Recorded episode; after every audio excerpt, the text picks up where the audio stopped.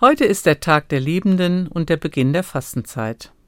Gibt es eine Verbindung zwischen Fasten und Liebe? Ich denke, dass beides frei entschieden werden sollte.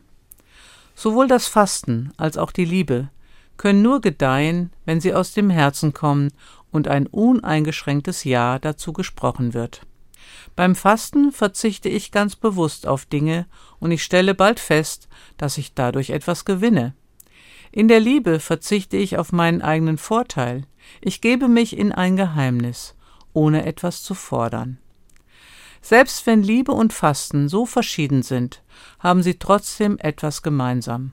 Liebe und Fasten sind Geschenke, die wir uns selbst machen können, um so fähig zu werden, andere zu beschenken. Ich wünsche Ihnen eine gesegnete Nacht. Barbara Walter von der Katholischen Radiokirche